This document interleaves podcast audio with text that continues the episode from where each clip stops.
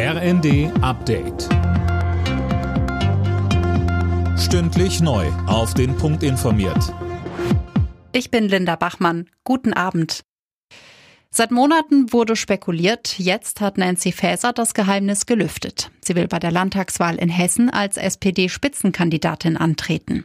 Finn Riebesell, Bundesinnenministerin, möchte sie aber auch während ihrer Kandidatur bleiben. Ja, genau. Und das für reichlich Kritik. Nicht nur die Opposition warnt, dass so eine Doppelrolle in der jetzigen Zeit unangebracht wäre. Auch bei den Ampelpartnern hält man das für keine gute Idee.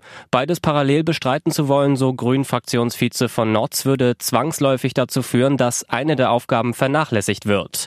Feser wies das zurück und bekräftigte, sollte sie bei der Hessenwahl scheitern, will sie weiter als Innenministerin in Berlin bleiben. Bei ihrem Besuch in Kiew hat EU-Kommissionschefin von der Leyen neue Sanktionen gegen Russland angekündigt. Geplant sind weitere Einreise- und Vermögenssperren. Bereits am Sonntag soll außerdem ein Preisdeckel für Diesel und Kerosin aus Russland in Kraft treten. Deutschland soll als Forschungsstandort noch attraktiver werden. Das hat sich Kanzler Scholz auf die Fahne geschrieben.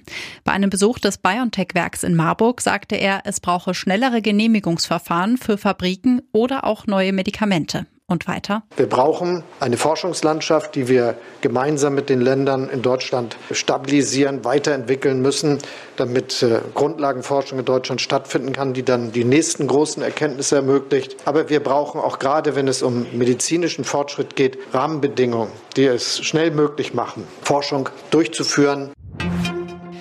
Ein Eichhörnchen hat in Hannover die Bahn lahmgelegt. Das Tier war auf eine Oberleitung geklettert und hat dort einen Kurzschluss ausgelöst. Die Oberleitung fiel herunter und wurde von einer S-Bahn und einem Güterzug mitgerissen. Der Strom musste abgestellt und die Strecke gesperrt werden. Alle Nachrichten auf rnd.de